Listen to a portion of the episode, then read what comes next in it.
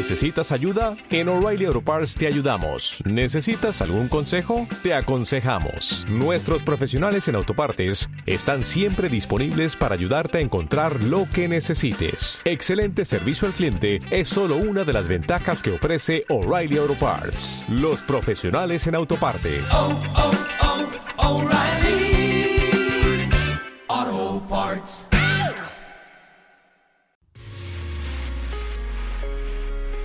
Esto es Hablemos con el Corazón. Un espacio donde hablaremos de los temas que vivimos todos los días, pero desde el corazón. No solo del nuestro, sino desde la experiencia de otros corazones que han hecho latir al nuestro. Nosotros somos Claudia Ana Luisa, y Pepe. Y que hoy no sea tu mente, sino tu corazón el que escuche.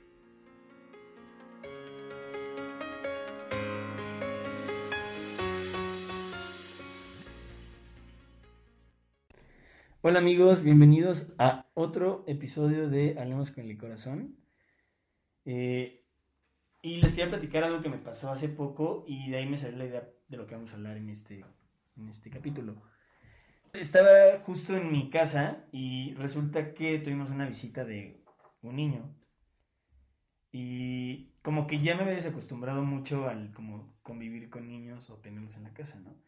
Y este niño estuvo quedando como unos cinco días en la casa. Y me llamó mucho la atención, un día yo bajo a hacerme cenar y estaba platicando con su mamá y estaban viendo las noticias. Y de repente el niño le pregunta a su mamá, oye mamá, ¿por qué el cielo es azul? Y como que yo mientras me preparaba mi café dije, pero qué tonta pregunta, ¿no? Y luego me quedé pensando y dije, oye, ¿por qué el cielo es azul, no? Y me llamó mucho la atención cómo los niños hacen preguntas de todo, no sé si se han dado cuenta. Y de ahí como que me hice una pregunta, o sea, como que quedé pensando y dije, ¿cuándo fue la última vez que me pregunté o me cuestioné algo como que tan sencillo, pero tan complejo?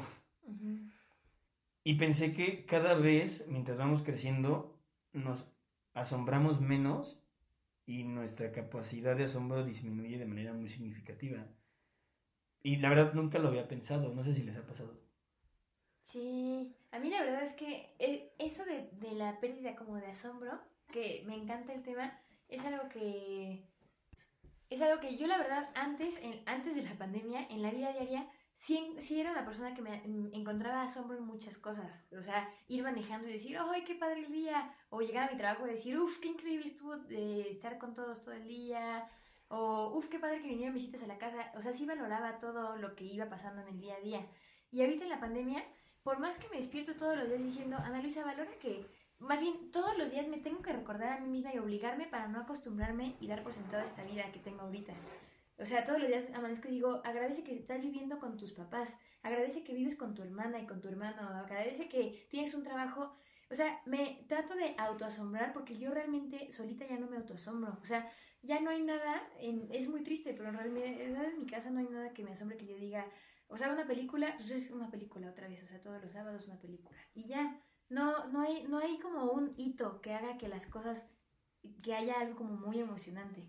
A menos que haya una visita o así.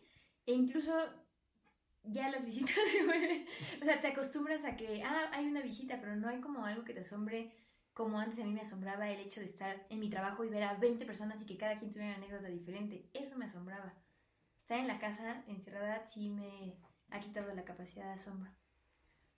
Sí, y yo, yo creo que algo, o sea, que como decía Pepe, algo increíble que tienen los niños es esa capacidad de asombro. Que, o sea, los niños con una piedra, con hasta con el cielo, con una lombriz, con lo que sea, se llegan a asombrar, que es algo que vamos creciendo y vamos perdiendo. Yo me acuerdo que una amiga me decía como, oye Clau, me encanta que tienes una capacidad de sorprenderte por las cosas impresionante. O sea, si vamos a un restaurante, estás feliz y te asombra la- el platillo que te trajeron, o sea, lo disfrutas mucho, disfrutas mucho el, el presente. O sea, ¿y cuál sería como, si, te, si, recuerdas, como, bueno, la pregunta para los dos, o sea, ¿recuerdan alguna, la última cosa que les haya realmente asombrado? Sí. ¿Cuál fue? Sí, empecé a tocar el piano leyendo las partituras y me quedé asombrada de que ya las podía leer sin tener que aprenderlas, sin tener, o sea, podía leer partituras y empezar a tocar el piano así. Y fue cuando me asombré y dije, wow, puedo hacer algo que nunca imaginé que iba a lograr. Yo cuando hace una semana, el sábado, fuimos a, a visitar a mi abuela, siempre vamos en la tarde, fuimos en la mañana y mi abuela estaba abajo tiene 92 años y estaba cocinando comida súper mexicana, deliciosa. Tenía la mesa llena de, ingredientes con muchos colores. Y yo dije, wow. Y llegué a mi casa a contarle a mis papás, mi abuela hizo esto y estaba cocinando pipián y estaba haciendo mole, ahora entiendo cómo se hace el mole. Y lo que me encantó fue que ella y la que le ayuda, que se llama Reina, juntas se morían de ganas por explicarnos cómo, o sea, me emocionó y me asombró cómo de verdad tienen tantas ganas de enseñar a cocinar y yo tengo tantas ganas de aprender a cocinar que fue como de un clic y dije, no manches, quiero venir todos los sábados en la mañana. Eso me asombró y fue lo último hace una semana. ¿Y tu bebé? Estoy seguro que hay como momentos que me asombran, porque es normal, ¿no? Pero no recuerdo uno, bueno, sí, ya me acordé de uno. Estaba viendo, está súper tonto, ¿no? Pero estaba viendo un video de, como de los pájaros, se llaman aves del paraíso, o algo así son como ciertos tipos de aves que viven en, como en una isla. Pero me sorprendió mucho ver cómo eh, desplegaban sus alas y salían como colores. Pero fue como, siento como que sí fue un asombro genuino, porque dije, parece que estoy viendo un Pokémon o algo así, ¿no? Pero de repente como que empecé a pensar así como, ¿y por qué no? Y me metí neta a investigar y empecé como a informarme del por qué pasaba eso. Pero siento que nunca me había pasado como de una manera como tan natural. Como que me sentí un niño preguntando por qué el cielo es azul. Pero como que nunca me había dado cuenta y pues, justo como que empecé a investigar. Y también como que estuve investigando por qué con el tiempo perdemos la capacidad de asombro, ¿no? Hay dos factores clave que yo quisiera destacar, obviamente hay muchos más, pero fueron los que a mí me parecen los que valen la pena tomar. Y uno es el miedo. Como conforme vas creciendo, un niño se pregunta todo, ¿no? O sea, porque quiere saber dónde está, quién es, este... No conoces nada, o sea, literal estás en ceros, entonces vas como adquiriendo conocimientos para dar como una realidad a tu, a tu vida. Conforme vas creciendo en la adolescencia, tu capacidad de asombro y tu curiosidad se va como dirigiendo un poco, ¿no? Tal vez a las materias que te gustan, a los deportes que te gusta hacer, pero ya vas como encaminado. Y cuando empieza la adultez, lo que pasa es que nos adaptamos. Nos adaptamos al mundo que hemos construido y que nos van construyendo, la realidad que vamos formando, y llega un momento en el que ya no quieres como construir más cosas, sino como quedarte donde estás, o con lo que has creado, o las ideas que te has hecho, ¿no? Y lo que pasa con el miedo es que el miedo te paraliza, ¿no? O sea, siempre vivimos como... ¿El miedo te paraliza o te activa? Sea, siempre son esas dos reacciones. Entonces, cuando el miedo nos paraliza, reducimos las sensaciones nuevas. Entonces, ya no queremos sentir cosas nuevas, ya no queremos ir a lugares nuevos, queremos ir al restaurante donde sabemos que la comida está rica, queremos ir al mismo destino de vacaciones porque pues, llegas al hotel que siempre has ido, donde está la gente que conoces. Nos gusta salir con nuestros mismos amigos porque es nuestro lugar seguro. Entonces, ese miedo a sentirte en contra de lo que has construido o de lo que piensas que está bien, te genera un miedo a que no estés a gusto. Y me causa mucha curiosidad porque parece como muy tonto, pero de pronto va pasando en toda tu vida, ¿no? Entonces, si yo decido estudiar arquitectura, pues obviamente, no sé, tal vez me va a sentir incómodo este, entablar una conversación con un químico y hablar de cosas de química que no entiendo. Entonces este miedo te va paralizando esa sensibilidad de, asombro o de cuestionarte cosas nuevas. Y la otra que me llamó muchísimo la atención es el consumismo. No sé si se han dado cuenta, pero como que gran parte de nuestra vida hemos crecido como con una idea ficticia, ¿no? O sea, las películas. O sea, yo me acuerdo que veía películas de que de hace 10 años y veías de que al dude desprendiendo una pantalla y tocándola en el aire, o de que las, las películas de espías, ¿no? Que veían nuestros papás, que literal el zapato se convertía en ah, teléfono, o de que las claves de seguridad con el ojo, que se nos hacían como increíbles, ¿no? que decías, wow, o sea, cuando llegue eso, o sea, qué asombro, ¿no? O sea, qué asombro que un que haya un aparato donde nos podamos ver frente a frente. Y resulta que esta modernidad y consumismo nos han llevado a que todo sea tan rápido. O sea, a la fecha ya tenemos estas cosas que las personas veían imposibles hace no más de 30 años. Y vamos como a una velocidad imparable. Entonces las cosas ya no nos asombran. Pero si se dan cuenta, no hubo un momento en el que dijeras, ¡Ay! qué, qué increíble, ya salió el nuevo iPhone y tiene tres cámaras. Ya Ah, es es como, como de, ¿tiene ah. tres cámaras? Pues acaban de sacar uno con cuatro. Entonces nuestra capacidad de asombro ya es mínima porque ya sabes lo que el futuro te proyecta y ya no te parece innovador, sino como que es como un... ¿Es Era en serio? Ajá, era como, "Mm, qué chafa. Y no sé si dan cuenta, nos pasa en todo. Por ejemplo, me dio mucha risa que apenas que fue el Super Bowl, que muchos criticaron el show de medio tiempo de The Sí, Weeknd. y está, sí. Y es como, no manches, o sea, pues estuvo bien, ¿no? Y es lo que hicieron a mitad de pandemia con bailarines sin tocarse. O sea, a mí, yo sí dije, wow, ¿cómo hicieron eso? Y de repente vi que a nadie le gustó. Ajá, porque nuestra capacidad de asombro ya es como... Se esperaban un cohete espacial. Ajá, o sea, ya cada vez nuestra expectativa va subiendo más y eso va alterando la percepción con que vemos las cosas. Y esto es porque buscamos una cultura del entretenimiento. Mm. Y aquí viene algo como muy importante que dice que, por ejemplo, ¿cuál es la diferencia entre entretenerse y jugar? ¿Que jugar te diviertes? Mm, más o menos. Y ¿Tú que qué- cuál dirías? en entretener no, no estás sacando nada de lo que estás haciendo, simplemente estás existiendo entretenido. Exactamente. O sea, lo que, lo que investigué es que justo en la actualidad nos entretenemos, no jugamos. Entonces esto es súper fuerte porque buscamos que pase el tiempo. Realmente cuando te entretienes haciendo algo es como esperar que el tiempo pase. Por ejemplo, estás en Instagram y estás entreteniéndote en lo que pasa algo, en lo que pasa el tiempo.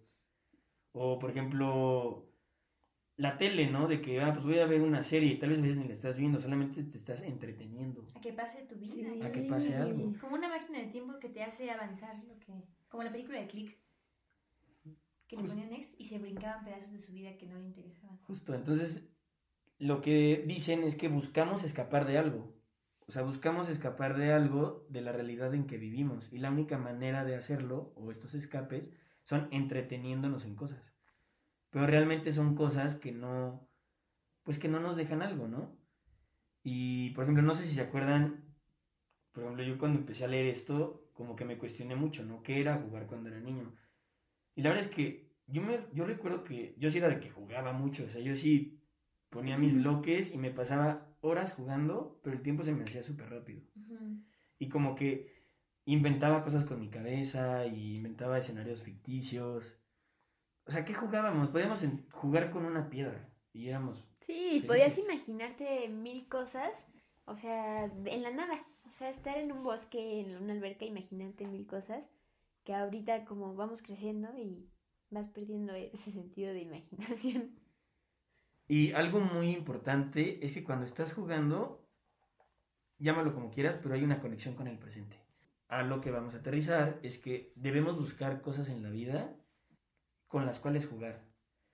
O sea, pareciera que el juego es solo para los niños, pero realmente, no sé si te pasa a ti, Ana- Analu, cuando diseñas algo, llega un punto en el que ya no es un trabajo, sino que es un juego, porque estás como intentando Descifrar, descifrar algo, solucionar algo. Y es ahí cuando el tiempo se me pasa volando y sobre todo cuando los resultados son mejores, cuando no me lo tomo en serio. O sea, creo que algo muy, muy, muy importante aquí para poder jugar es no tomártelo en serio. Por ejemplo, si jugando ajedrez ya me va ganando y me lo tomo muy en serio, ya no me la paso bien. En cambio, si estoy jugando y digo, bueno, voy a perder, pero estoy aprendiendo y la estoy pasando bien. Siempre pierdes. Sí, siempre pierdo.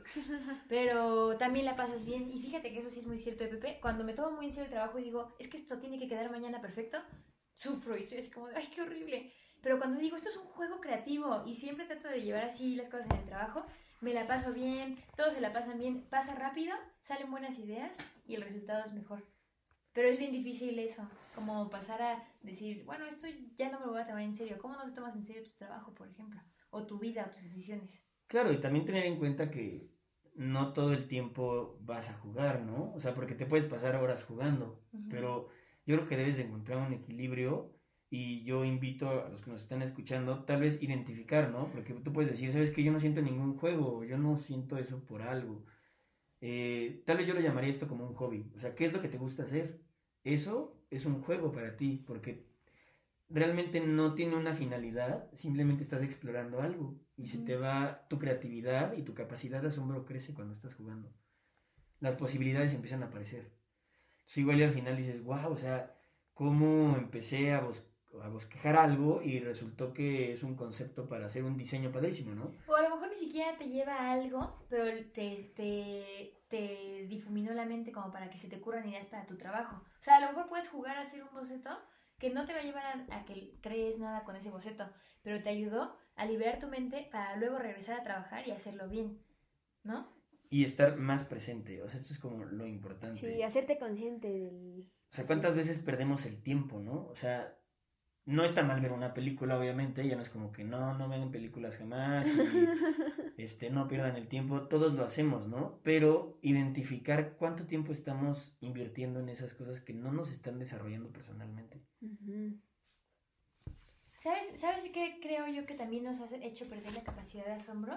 El juzgar lo que hacemos. O sea, de decir, voy a aprender piano una hora y creo que ya lo hemos platicado en un podcast. Cuando medimos lo que hacemos todo el tiempo decimos, no, es que hoy no logré mi objetivo, no, es que justo yo estaba leyendo un artículo que decía que para ser productivo y para ser feliz, este, tienes que separarte de muchas cosas. Por ejemplo, en las mañanas, durante tus primeras dos horas de, desde que te despertaste, no usar el celular. ¿Para qué? Para que no te juzgues y no veas mensajes de cosas que no respondiste o que te lleguen incentivos externos que te hagan sentir bien o mal, sino que las primeras dos horas de tu día tus emociones vengan solo de incentivos internos, de cómo te sientes, qué soñaste, este, qué te espera en el día según tú, pero nada de algo externo que te pueda presionar. Entonces, eso también me gustó mucho, como el hecho de entonces, pues es importante esa parte de, o sea, cuando yo me juzgo y digo, este día no trabajé o este día no hice todo lo que tenía que hacer o ya me eché mil proyectos otra vez, me da coraje y me empiezo a juzgar y me empiezo a inculpar y me juzgo, dejo de pasarla bien y lo peor de todo es que dejo de disfrutar lo que hago. Entonces, no me puedo asombrar y no puedo jugar si estoy juzgando. Creo que algo importante es que no juzguemos lo que hacemos, porque si no, no puedes, no puede, una regla para para jugar es que no juzgues lo que estás haciendo, creo yo. ¿Qué opinan?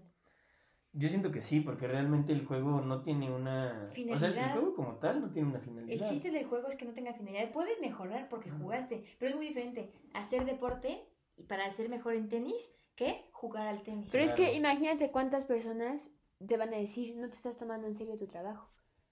Ah, pero es que yo no juego en mi trabajo. De, de ocho horas que trabajo, una o dos se me van en que ya estoy súper inspirada y empiezo a jugar con diseños no, no me dedico a jugar. Claro, y también obviamente una consecuencia del juego es la creatividad que desarrolla en ti. O sea, no es como la finalidad, porque no lo haces como, ah, voy a jugar para ser más curioso. Y aparte, no me meto a ver videojuegos. Exactamente. Y, y, una parte de esto, o sea, que te provoca el juego, es que desarrolla esa creatividad que a veces ya no tenemos. Obviamente, por ejemplo, es difícil tener como. Yo creo que si hay personas, si me atrevería a decir, que juegan realmente y están trabajando, ¿no? Sí, totalmente. O sea, hay muchísimos creativos que sí, obviamente, se desarrollan creativamente al 100% y las demás personas tratan como de darle forma, ¿no? Pero es muy difícil. Yo siento que sí es complejo, pero nunca olvidar que es importante. O sea, ¿cuántas personas no hay en una oficina calentando una silla en un libro de Excel? Sin jugar o experimentar esta parte creativa, que siento que es súper importante y nos da también como mucha claridad de quiénes somos, ¿no? Y, por ejemplo, ustedes que nos escuchan podrán decir, bueno, pues no, o sea, soy pésimo, ya no me asombra nada, nada me entre... o sea, nada, nada me gusta Soy pésimo. Hacer. Pues no sé, o sea, yo llegué a pensar como, oye, pues ya a mí no me asombra nada, ¿no? Ya estoy perdido. Más coraje, Pepe. Yo soy esa persona, o sea, esa que dice soy pésimo. Este, yo soy esa persona que me da coraje estar en mi casa viviendo una etapa tan padre de mi vida y que a veces no me puede asombrar de un día normal y cotidiano como hoy. Y es que justo, por ejemplo, leí una frase que me encantó que decía, a toda hora pasa algo y no nos damos cuenta. Esperamos siempre como... Tenemos la expectativa del asombro ante cosas extremas, ¿no? De que, ah, una, no sé, se cayó un avión, todo el mundo se asombra. O ya no ni manches, eso, ya, ya eso vieron- nos asombra. Claro, o por ejemplo, hay, hay un eclipse y todo el mundo se asombra, ¿no? O sea, esperamos cosas espectaculares para que nos asombren, porque el mismo consumismo nos ha hecho como psicológicamente esperar algo increíble, ¿no? De que, ay, nos invadieron los aliens, hay que Eso asombrarnos. Pues sí, seguramente es, es asombroso, ¿no? Claro, en una película nunca te van a decir, uy, se asombró su papá a comer. Yo creo que ahorita estaba reflexionando que la gente que más asombra es la que les ha costado trabajo lo que han obtenido. Por ejemplo, si de chiquito te dieron todos los juguetes, el mejor celular siempre, la mejor computadora, coche, de verdad que llega un momento en que no te asombra. No te asombra porque todo te lo dieron tan en la mano que dices como, ah, otro celular nuevo, ah, otro coche nuevo. En cambio, a la gente que le ha costado más trabajo y ha luchado por conseguir las cosas, es- esas personas sí se asombran. Por ejemplo, ah, no sé, alguien que ahorró dinero para comprarse un coche, esa persona se súper asombra. O sea, yo un amigo, este, hace unos meses, vino a mi casa y me, me enseñó su coche nuevo. Parecía un niño sí. chiquito en Disneyland. O sea, me decía, Clau, mira mi coche, está padrísimo. Yo me lo compré con mis ahorros al fin. Estaba asombrado y estaba feliz y dije, wow, qué capacidad de asombro por un coche. Pero al final fue porque él luchó por ese coche. No fue algo que su papá fue como, aquí está tu coche, felicidades.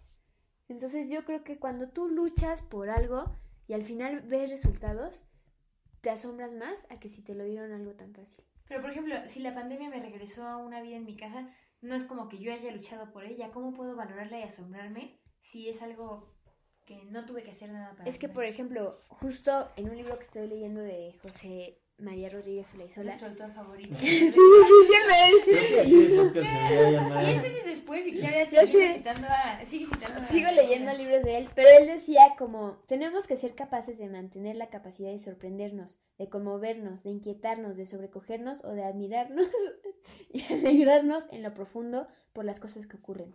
Y en este libro decía que ya, o sea, al momento de tener tantos hábitos, resulta que no, no agradecemos las cosas que tenemos al día a día, porque ya lo vemos por sentado. Vemos por sentado que tenemos comida en la casa, que vives con tu hermana, con tus papás, que tienes un trabajo, y, no lo, y cuando lo ves por sentado las cosas, dejas de agradecer las cosas. Entonces, yo creo que es importante decir como, a ver, hoy salió el sol, o sea, están mis papás sanos, mis abuelos sanos, y son cosas que los vemos ya tan comunes que ni siquiera nos sorprenden, ni siquiera los agradecemos, ni siquiera los valoramos. Saber que están nuestros abuelos de noventa y tantos años vivos y no irlos a visitar es como, o sea, ¿no te sorprende? ¿No, no, no, te, no te da curiosidad ir a verlos, cómo están? Entonces, yo creo que algo que deberíamos aprender de esto es valorar las cosas. O sea, valorar lo que tenemos, agradecerlo, ser muy agradecidos. Y desde, por ejemplo, hoy estaba trabajando y escuché unos pájaros cantar. Y a mí me sorprendió. O sea, le dije a Ana Luisa, qué hermoso cantan los pájaros. Entonces yo creo que es como sorprendernos por las cosas más simples, más sencillas de la vida. O sea, no esperar a que, a que llegue un Ferrari afuera y te lo regale Sí, tu papá. pero lo dices muy fácil, pero yo, de verdad que yo lo hago. O sea, en las mañanas yo me, me despierto y digo, ¿por qué, ¿por qué estoy agradecida en el día? Y digo, eh, uf, agradezco que escucho a mi papá dar pasos porque está en el pasillo. Y sí, cuando bajo, bajo más asombrada, podría decirse. O sea, bajo y digo, ay, qué padre que está mi papá aquí y qué padre que estoy cenando con mi mamá. Pero aún así, aún con todo ese agradecer y no dar por sentado, porque te prometo que no lo estoy dando por sentado, aún así Te cuesta. me cuesta. O sea, es muy fácil y muy bonito. Pero suena. sabes que, o sea, te- bueno, no te puede ayudar, pero es algo que, o sea, hay una frase que dice, al final todo va a pasar. O sea, al final la pandemia va a pasar, al final vivir con tus papás va a pasar, al final el trabajo en el que estás va a pasar, todo va a pasar. Entonces, creo que es disfrutar este presente en el que estás, porque en un futuro va a pasar, se va a terminar, y esto que estás viviendo no va a volver a vivir, no va a volver a pasar. O sea, estoy de acuerdo y se escucha muy Es bonito. que si- sigue diciendo palabras bonitas, pero Ajá, no o sea, estás... entiendo un poco lo de Ana Luisa, Ajá. por ejemplo, y ahorita como que recordé algo, y siento que es mucho de personalidad también. Por ejemplo, recuerdo a mi papá, siempre, toda la vida es como, se despierta en las mañanas y dice como, ¿ya escucharon a los pájaros? Mm. O como, oigan, los pájaros están aquí, como que está súper atento a los pájaros y hasta mi mamá le asegura de que, de que los malditos pájaros, sí, o sea, de que, o sea, mi mamá tal vez está pensando en mil problemas y mi papá siempre es como, oye, pero escucha los pájaros, qué bonito, ¿no? Mm. Y mi mamá está la segura de que sí, sí, ya vas a empezar con tus pájaros. Pero como que de verdad sí me sorprende y siento que va muy de la mano el agradecimiento con el asombro. Porque el agradecer es como quitar tu ego, quitar tus preocupaciones, quitar lo que, lo que te quita... Ahí está mi pro ahí está, ahí sí ya estás tocando una fibra. O sea, siento en que estamos todo el tiempo tan ocupados Sí, sí, y tan sí. llenos de cosas que no podemos ver lo, lo que está. Porque es como, ah, pues esto siempre está, ¿no? Pero tengo que hacer estas mil cosas que tengo que hacer. Pero en el momento en el que te encuentras como frágil y no tienes como nada encima, siento que das un respiro para realmente tomar aire y decir, wow, o sea, qué rico estaba el pan que me comí en la mañana. Ujú. Wow, los pájaros están cantando. Porque no hay nada en tu cabeza que te esté impidiendo, o sea, un obstáculo para vivir en el presente. Sí, exactamente. Y por ejemplo, ya más prácticamente, eh, estoy investigando también qué se debe de hacer, ¿no? O, cuáles son como las cosas que aconsejan para empezar a asombrarnos poco a poco. Y el primer consejo que, que damos es no casarte con tus ideas. Y para esto se recomienda, por ejemplo, mm, no sé, ver una película que viste hace mucho tiempo que tal vez te marcó algo, que dejó como un valor dentro de ti. O, por ejemplo, releer algún libro que te haya como marcado y te vas a dar cuenta que has cambiado. O sea, que tal vez ya no piensas lo mismo. El segundo punto es, acéptate como un ignorante. O sea, ¿cuántas veces no nos gusta ser los que sabemos todo? O sea, de que yo tengo la mejor opinión, yo tengo este la mejor opinión política, yo tengo la razón y argumentamos todo el tiempo como lo que pensamos. Y de repente nos convertimos como en estos sabelo todo que pues la verdad lejos de asombrarte o lejos de entablar una conversación que te deje pensando, es como no, no, no, yo pienso esto y se vuelve más un debate que una conversación. Y hasta te enojas. En lugar de disfrutar una discusión en la que aprendes del otro, dices, no, es que es así. O no, es que eso yo lo leí y estoy seguro. En lugar de abrirte al otro.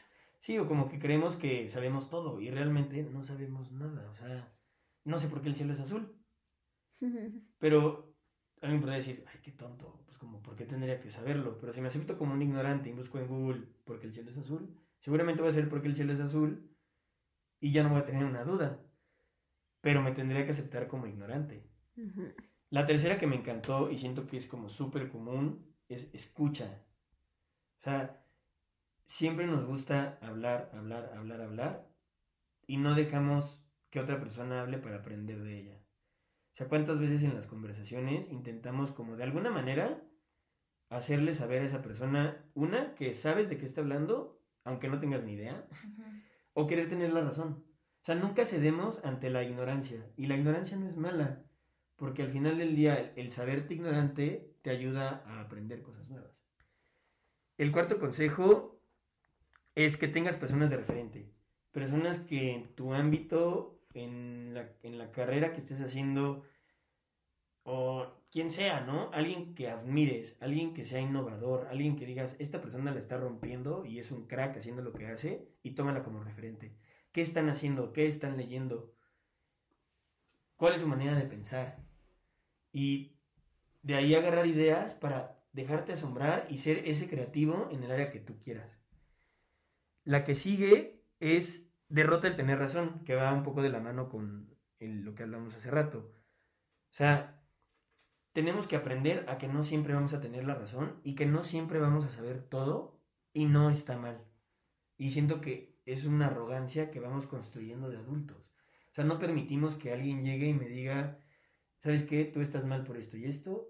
O, ¿sabes qué? Yo te aconsejo que hagas esto. Lo tomas como una ofensa. Es como, no sabes de qué estás hablando, yo sé lo que estoy haciendo y está bien y no acepto opiniones. Otro súper consejo que leí es, el que enseña aprende dos veces. Eso sí. Entonces, ¿qué mejor manera de, de aprender que enseñando? O sea, ponte un reto, dale una clase a algún amigo, da una asesoría, abre, haz un video en YouTube de algo que te guste hacer, de lo que eres buenazo. Otro punto importante es convive con niños. O sea, como yo, de escuchar la pregunta de un niño, me cuestioné todo esto, ¿no? Y siento que es súper cierto. Bueno, al menos yo a veces convivo mucho con niños y me da mucha risa su capacidad de asombro. O sea, porque preguntan cosas a veces tan inocentes y tan tontas. Y luego dices como, híjole. Y tan yo profundas. tampoco sé, o sea. Ujú. Entonces está increíble, o sea, cómo se sorprenden viendo un insecto, un animal.